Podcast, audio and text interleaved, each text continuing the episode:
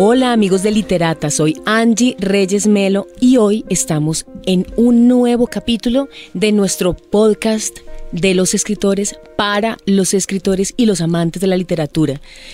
El día de hoy tenemos un invitado maravilloso. Ustedes seguramente lo conocen por novelas como Sex o no Sex, ¿sí? Exactamente. Líbranos del bien. la famosa Al diablo la maldita primavera y otras muchas más. Estamos hablando de Alonso Sánchez Baute. Bienvenido, Alonso, ¿cómo estás? Hola, Angie, ¿cómo estás? Muchas gracias por invitarme a tu programa y un saludo a tu audiencia. No, pues están ellos en este momento súper felices aplaudiendo de pie porque saben la calidad de escritor que tenemos aquí en estos micrófonos hoy. Yo también estoy muy contenta porque hoy vamos a hablar, y se van a sorprender, hoy vamos a hablar de una novela, bueno, no sé, no sé, yo decía es como una especie de ensayo con algo de eh, crónica, mm. no sé, un libro que es algo completamente diferente a lo que siempre hemos leído de Alonso. Y es La mirada de Humilda. Bueno, pero todos mis libros son completamente diferentes los unos de los otros. Ninguno tiene, ninguno se parece a ninguno de los otros. Son temas completamente y la manera, la estructura, eso que acabas de decir, que no tienes claridad de si es una novela o no, pues yo siempre estoy mezclando géneros. Es cierto. Entonces, pues aquí también hay una mezcla de, es una novela, por supuesto. Así la leí yo, eh, yo la leí como novela. Ajá. Pero ya después me puse a pensar, esto tiene mucho de ensayo. Hay mucho de ensayo y hay mucho de memoria. Claro. Hay de muchas cosas porque pues, yo mezclo todas esas cosas. Me parece muy aburrido como quedarme en un solo género y así es como se escribe esto. No, yo escribo como como, como me nace, no como dice el canon. Exactamente. Y esa es una de las, de, de las fortalezas que tiene este libro, eh, porque bueno, vamos a decirles de qué trata, sin obviamente contarles. Sin hacer spoilers. Sin hacer, como dicen ahora, exactamente, adelantos, dañar la trama. Aunque pues, bueno, realmente no tiene trama. Sí. No, o sea, la trama es la vida. La trama es la vida. Eso es cierto. Y en este, en esta, en esta, en este libro, eh, hay una relación. Es la historia de una relación. Y es una relación con un ser que ya no está en este mundo. Se trata de Humilda, una perrita con la que viviste 14 años. Y bueno, yo cuando me enfrenté a leerla, a leer esta novela, o este, bueno, este texto, este texto, eh, hubo muchas partes que, bueno, yo las guardé, las saqué y dije, esto, esto tengo que hablarlo con Alonso en algún momento. Y una de las que más me llamó la atención es cómo escribir desde el dolor, ¿no?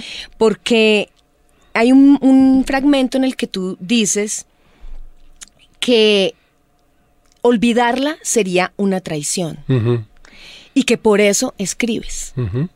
Claro, ahí yo lo que veo de una es ese inmenso dolor. Y a veces a los escritores, eh, pues nos pasa que uno a veces no puede abordar el dolor en su momento, cuando te está sucediendo. Más a la distancia, ya hay una elaboración. Yo quisiera saber ese proceso tuyo, ¿cómo fue? ¿Cómo fue el proceso de poder coger ese dolor y convertirlo en arte?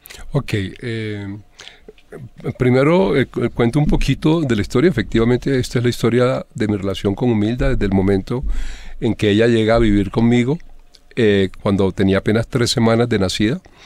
Y, eh, lo que significa que yo terminé de amamantarla y eso generó un vínculo mucho más importante, mucho más cercano de que, que normalmente existe entre un, dueño de mascota de un animal y, su animal y el animal.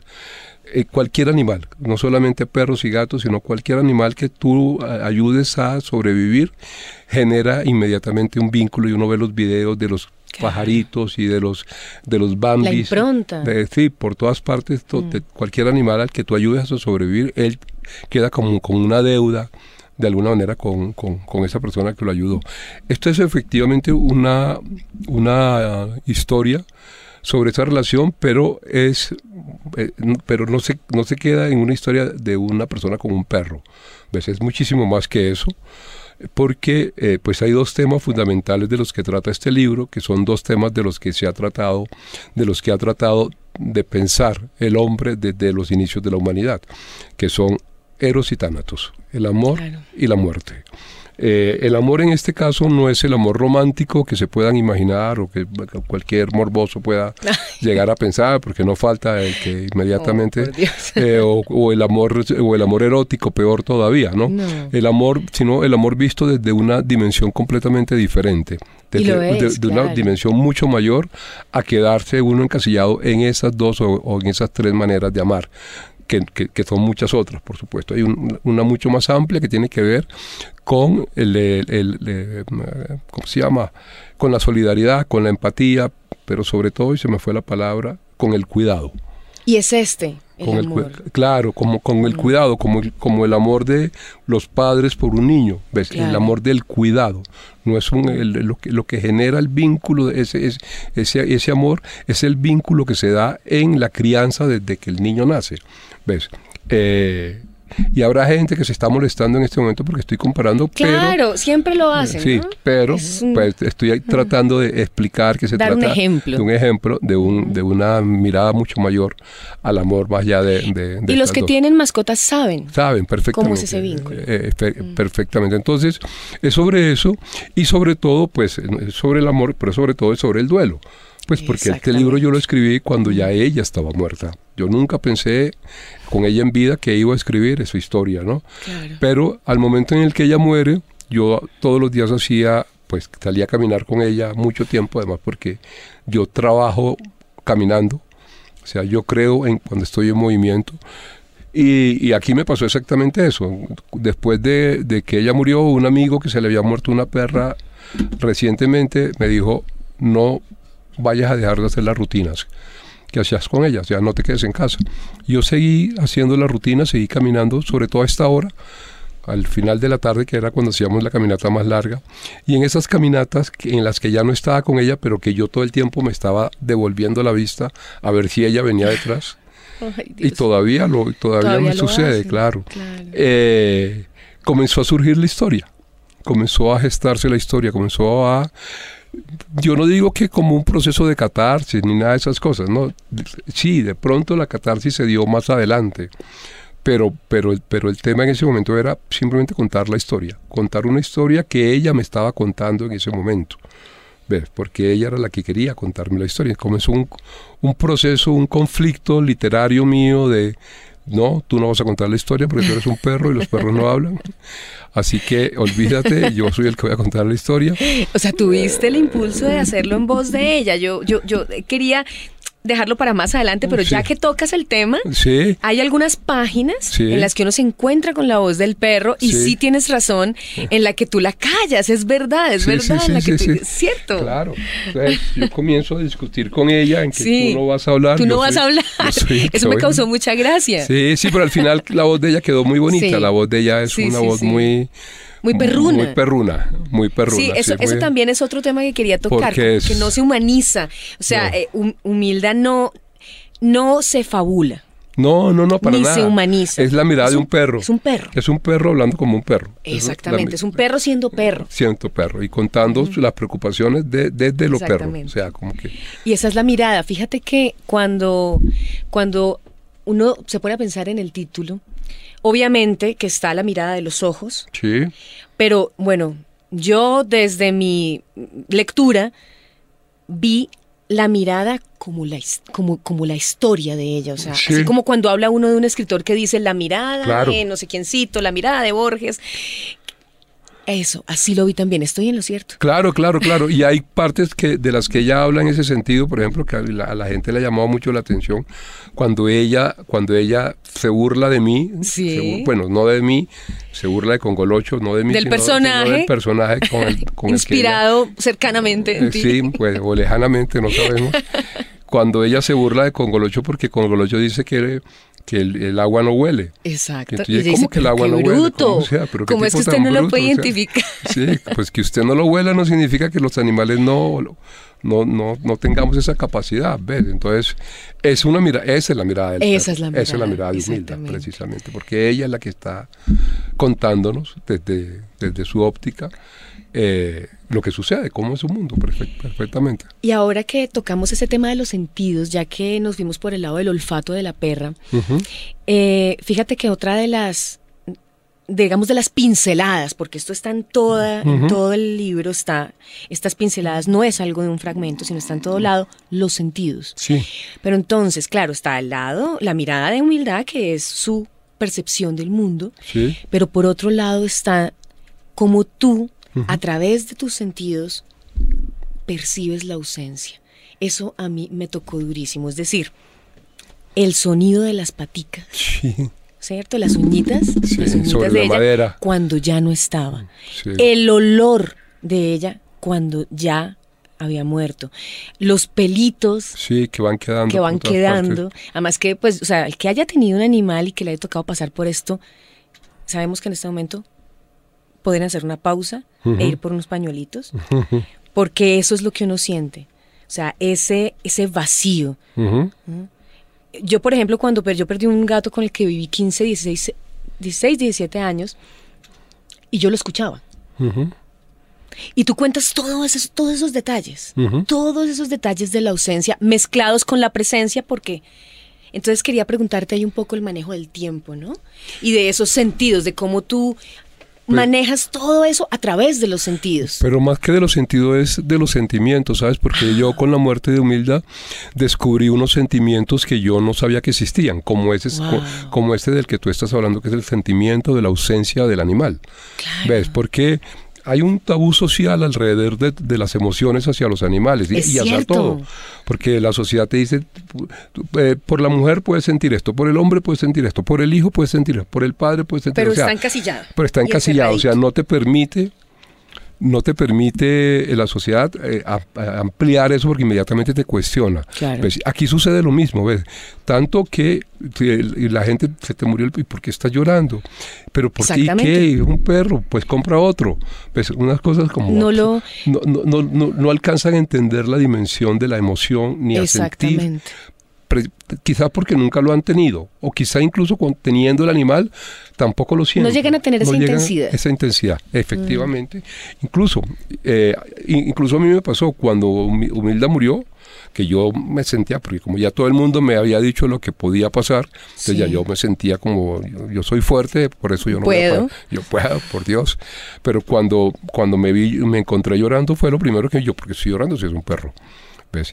Y después de la publicación del libro, eh, lo que más me escriben a mí, sobre todo por, por el interno de las redes, sobre todo por Instagram, eh, es eh, eh, la gente se cuestiona eso. Hay gente, hay personas que me dicen que el perro se les murió o el gato se les murió hace ocho años y que o hace siete años y que hasta ahora con el libro hacen el duelo. ¿Ves? O persona, hay un, hay un muchacho que me escribió desde Zurich que, el- alguien de la familia le mandó de regalo el libro porque el perro se le había muerto hace dos años, hace dos meses, y que logró hacer el duelo cuando el libro llegó porque tenía ese trancado ahí de que de eso de que uno no por los animales no tiene por qué llorar, ¿ves? Entonces hay como un, hay como una emoción vergonzante. Ese de- es triple duelo, es- hay- sí, sí, hay una sea, emoción de, de que tiene que ocultarlo, tiene que Exacto. negárselo a sí mismo, primero Tienes que que todo. Segundo, negártelo. tiene que ocultarlo al otro. Porque ¿Ves? qué pena. Porque sí, pero por Dios, pues, o sea... O sea, no es una además, persona. Si, ¿Cómo además, si eres un hombre, peor todavía. O sea, ¿cómo vas Bueno, a ser por sí. un perro? Pero por Dios, ya, ¿eso qué significa? Claro. Pues entonces, sí, eh, ha sido muy interesante el proceso de la pospublicación del libro, de todo lo que yo también he aprendido, ya, de lo que ya yo tenía conciencia, de las emociones que sentí o que comenzaba, esa, esa de la ausencia, me parece bárbara, por ejemplo. Uy, sí. Pero de todo lo que he comenzado a descubrir en el otro, en los, en los otros dueños de animales que en algún momento enfrentaron lo que no pudieron enfrentar y que el libro de alguna manera les está ayudando a hacer esa catarsis. No llamemos catarsis, Duelo. porque sí, ese duelo. Es ese un duelo, sí. Eh, Finalmente es eh, todas las pérdidas conllevan un duelo, le guste uno o no. Pues mira que que ser. adicionalmente te cuento esta anécdota. Justo cuando estaba esperándote aquí en recepción, Sí. eh, este, te estaba mirando Instagram, me enteré de la muerte del papá de una amiga. Y inmediatamente le mandé un mensajito, eh, digo, no, pues que lo siento, ta, ta, y me mandó un mensaje súper lindo acá mientras tú, mientras tú salías, diciéndome que no sabía lo que eh, la mirada de humildad le estaba ayudando con el duelo. Fíjate. Claro, porque El duelo es el duelo. Es la misma es cosa. el duelo, es el duelo. Claro, el duelo es lo que tú mismo dices acá. El duelo no lo hace uno por ellos, por los Lo que hace uno van. por uno. Lo hace uno por uno. Por uno. Porque es uno el que tiene que seguir viviendo. Claro. Y, y- y es uno el que sabe que el que próximo va a morir es uno. Enfrentar eso, ¿no? la propia mortalidad. la propia Tú mortalidad. también tienes un pedazo aquí en, en- en esta novela en el que dices eh, que es preferible que ella se haya ido antes porque Ah, claro. tú, te- tú tenías el temor a todo momento de que qué me pasa, que qué pasa con ella si a mí me pasa algo. Claro. Claro, pero también he encontrado que ese mismo problema lo, lo he, encont- lo he encontrado en mucha otra gente. Sí. Pero hay muchísimas personas Sí. que me dicen, ¿y qué pasa si me muero? ¿Y qué, voy qué ¿Qué, va a pasar? ¿Qué va a pasar con mis animales? ¿Qué va a pasar con Hay una novela bellísima que, el, que leí recientemente, se llama El Amigo, de Siegfried Núñez, se, se llama ella. Ay, Eh, buscar. era, ella era la, la nuera de Susan Sontag. ¿Ah, sí? Sí, y escribió, Ah. es una escritora bastante conocida en Nueva York, pero este libro particular que es absolutamente hermoso y es más o menos eso, y es, ella, es- la historia es de una profesora de literatura y su mejor amigo, que es profesor de literatura, se muere. Ese señor ha estado casado, es un mujeriego de miedo y ha, ha estado casado tres veces. Pudo haberle dejado, es un gran danés, eh, Arlequín, que es el más grande de todos los perros y eh, pudo haberle dejado el perro a cualquiera de sus mujeres o de sus hijas o del que sea, pero se lo dejó a ella. Ya sé qué libro es. Es bellísimo el libro, Sí, es sí, sí, sí, sí, porque sí. era su gran preocupación, ¿qué va a pasar conmigo cuando, cuando yo no Y se lo deja a su mejor amiga. claro, se lo deja a su y mejor entonces amiga. el trasegar de la mejor amiga con ese perro, ¿y ahora qué hago? Claro, pero, ella, pero él se la deja a ella precisamente porque sabe que ella es la única que lo va a cuidar. O sea, ni sus hijas, ni sus eh, esposas, ni sus amigas, ninguna lo va a cuidar como, lo va a Como cuidar. ella lo va a cuidar. Como lo va a cuidar. Y efectivamente, ella comienza a enfrentar una, serga- una serie de vi- vicisitudes, porque el apartamento en el que vive tiene 45 metros, porque en el edificio en el que vive No permiten no tener permiten tener perros, perros, sí. todo ese tipo de cosas, pero es, es un tema muy, muy, muy, moderno, muy moderno, muy de la actualidad, ¿no? Lo que está sucediendo con la relación que está sucediendo con los animales, máxime después de, durante la pandemia y después de la pandemia, porque había gente que detestaba en mi edificio, había una familia que uno no se podía montar en el ascensor Con el perro. con el perro. Y si, y si ellos iban y yo me montaba, ellos se bajaban. Yo me importa un carajo, pero yo también pago administración.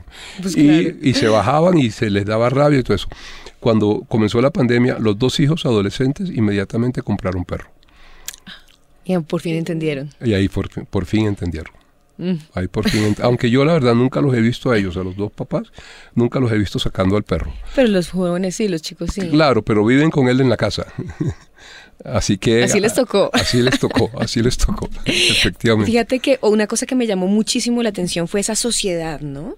Esa sociedad como de eh, cómplices alrededor de, de la sacada de los perros. Sí, Sí, o sea, como una especie de familia, Es un- ¿no? Sí, es una comunidad Es canina. una comunidad canina. Efect- Esa es la palabra, esa es la expresión. efectivamente. Sí, sí, sí. Eso yo creo que es una cosa que, se, que viven muchas personas eh, y que de pronto no se dan cuenta. Y que tú te diste cuenta y además ellos acompañaron también el duelo y se acompañaban los duelos mutuamente. Claro, porque es que pues yo vivía en la mitad de un parque y sobre todo durante la pandemia, aunque pues yo vivía eh, durante muchos años, siempre salíamos todos los días al parque, yo se la sacaba todo el día a ese parque porque es un parque semiprivado. ¿Ves? Es un parque al que confluyen siete edificios hacia el interior. O sea, el edificio tiene dos, dos puertas, la principal y esta que da al Y parque. parque. Y ah, creo que aquí acabo de ver que aquí en, en la cuadra siguiente hay algo Pasa así. algo Pero no sé si salen al parque, pero sí vi que había Esa puertica está cerrada. Ah, Siempre sí. está cerrada. Bueno, ¿Qué pero allá- en, en todos los... Estamos en Nicolás de Federman, para los que se preguntan. Bogotá, Colombia. ¿Dónde es? Sí, ese tipo de, ese tipo de, de arquitectura, por decirlo Sí, de espacios, que Sí. es un parque cerrado y los- todos los edificios que confluyen tienen Confluye, puertas hacia el parque. exactamente. Pues allá, allá, allá era parecido, entonces pasaba eso que todos, eh, y sobre todo en la pandemia, porque claro, como estaba prohibido salir, entonces uno sí salía porque tenía perro, pero adicionalmente porque el parque era privado y por ahí no pasaba ningún policía ni nadie que no fuera... Entonces era mucho más fácil. Eh, Era mucho más fácil y eso permitía el encuentro, permitía la socialidad, Claro. permitía, permitía hablar. Mientras todo el mundo estaba encerrado en una casa, pues nosotros podíamos salir a hablar una, dos, tres horas seguidas en el parque perfectamente. Pero mira cómo es el tema de la comunidad. Esta mañana casualmente una amiga de Valledupar que está, eh, está en este momento acá y se trajo al perro. Y tenía que hacer una vuelta y no podían, donde iba, no le dejaban entrar al perro. Entonces me, me llamó, ¿qué puedo hacer con el perro? Entonces yo le, mierda, lo malo es que eran casi las, eran más de las 8 de la mañana. Ya la guardería mía ya pasó la ruta, así que no, ya ni modo, porque ya la ruta lo recogía temprano. Pero déjame y hablo con él, con el dueño de la ruta, a ver, eh, de la guardería, a ver qué hacemos. Eh, porque la dirección eh, no, era lejitos de mi casa, o sea, era cerca, pero no, no, tan no, tan, no tan cerca. Entonces yo no conozco nada por ahí, ¿Qué, guardería, qué pet shop, no sé qué haya por ahí. Entonces inmediatamente, déjame y hablo con la comunidad. Me digo así, me digo así. Eh, cualquiera otro, hablo con la comunidad. Cualquiera otro hubiera dicho la comunidad LGBT, no, la comunidad canina. Entonces a los 10 minutos me dijo, mira, en tal parte ahí está, se comunicó vía WhatsApp y en los tres minutos me dio en tal parte, ahí está esto, esto, esto y, y, tal. Y efectivamente mandé para mi amiga para allá y cuando venía para acá me dijo que ya la había recogido a la perra y que, y que otra vez perfecto. O sea, para eso sirven los grupos de WhatsApp. Claro, para eso sirven las comunidades. Exactamente. Porque, una persona que no es de aquí, o que no vive en Bogotá y de repente le solucionó un problema a través de un WhatsApp, simplemente porque existía ese grupo. Es como, ¿Tú cómo has, seguido relacionándote con las personas de ese grupo? Eh, eh, yo me mudé, pero, pero con frecuencia paso por el parque. Ah, ok. O, pues con algunos de ellos pues seguimos en, en redes, en, ¿cómo se llama? En Instagram. Hay algunos que salen, que yo menciono en el grupo. Sí. Y estoy al tanto de, de cómo están. Pandora, por ejemplo, que ahora vive en Cartagena y es una perra... Se conocen es por los perros, ¿no? Sí, sí, o sea, la mamá de Pandora. Exacto. La mamá de Pandora. Eh, eh, sí, efectivamente, no sé cómo llama la mamá, sí, ya sé cómo llama la mamá de Pandora. Pero lo importante es Pandora. Pandora, claro. Exactamente, eso es una maravilla. Fíjate que son 14 años de historia. Sí. Hay una cosa que también me llamó mucho la atención y es un fragmento en el que tú dices que es la relación más, la relación significativa más larga que has tenido. Entonces, claro, hay uno, dice, pucha, yo, o sea, seguramente has identificado yo también la relación significativa más larga que he tenido, aparte de las de sangre. Sí, sí. Fue con un gato. Claro. Fue con un gato. Y claro, esas relaciones marcan mutuamente. ¿Cómo te marcó a ti? Aunque, si quieren saberlo, lean el libro, pero Vamos, a, vamos a darles un abrebocas para que salgan ya mismo corriendo a una librería a comprarlo? No, yo creo que cualquier relación eh, que para uno es significativa, si sea con una persona, con un perro, con un canario, de alguna manera tiene que no marcarlo, porque la palabra marcarlo me suena como a traumático, como algo negativo, pero, pero sin lugar a dudas sí influye sobre uno, y muchísimo, y en este caso mucho más, porque hay una relación que va que, va eh, con el perro de alguna manera hay una relación digamos que extrasensorial. Sí. ¿Ves? Eh, porque es imposible que alguien crea que un perro está encerrado en un apartamento en un piso 26 y de repente comienza a menear la cola y resulta que el dueño apenas está en el semáforo o en el parqueadero guardando el carro, pero lo sabe. ¿Qué es el olfato? Lo dudo.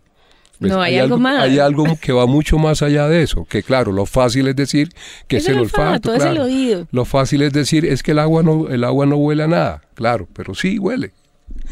Claro. Entonces eh, igual pasa con igual pasa con esto. Yo, hay una relación que va mucho más allá y hay una relación porque adicionalmente, pues digamos que era la dueña de la casa. Entonces, había horas, en por ejemplo, a las 8 de la noche, que yo trabajo en la, hasta la noche, a las 8 de la noche ella estaba en la puerta de mi estudio con cara de, señor, es hora de apagar el computador y váyase a la cama. Y si no lo hacía, el, escritorio mío, que es una tapa de vidrio, se metía debajo de la tapa y se quedaba así mirando. Ajá. ¿Y entonces hasta qué horas? A, ver, ¿qué, qué fue? Entonces, eh, claro que lo, que lo que, lo influencia sobre uno, a la hora en la que uno come, a el, horario diario en el que... Las rutinas. Las rutinas te las marca, Claro. de la hora a la que almuerzas, a la hora que, a la que te acuestas, y pues ya cosas del carácter, ¿ves? Como el, el hecho de que, eh, para mí el, el, de las rasgos más importantes de los perros, que son muchísimos, no es tanto la lealtad, que lo es, pero también esa carencia de rencor, me parece que es supremamente valioso, ¿no? Y uno aprende mucho de eso, uno aprende mucho del hecho de que al perro no le importa, porque es más importante el amor. ¿Ves? Porque es más importante la relación que tú tienes con la persona que sentirte con esa persona.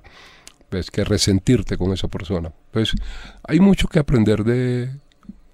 Hay muchísimo, eh, pero creo que lo mejor es que lean el libro. Sí. Que ahí aparecen muchas de estas cositas. y yo la verdad creo que me lo voy a volver a leer. Ah, qué chévere. porque, porque sí, hay más cosas que he descubierto aquí en esta charla contigo. Yo quiero invitarlos a todos a que se abran a esta oportunidad de conocer una faceta bien interesante de Alonso. Eh, yo creo que todos sus libros son muy personales, todos son muy íntimos. Y este me ha resultado a mí increíblemente más íntimo. Porque es una cosa que uno dice, ¿En serio, Alonso, eres tú? sí, pero adicionalmente es un libro que no se, que no se agota en el tema del perro, o de, de humilde, perdón.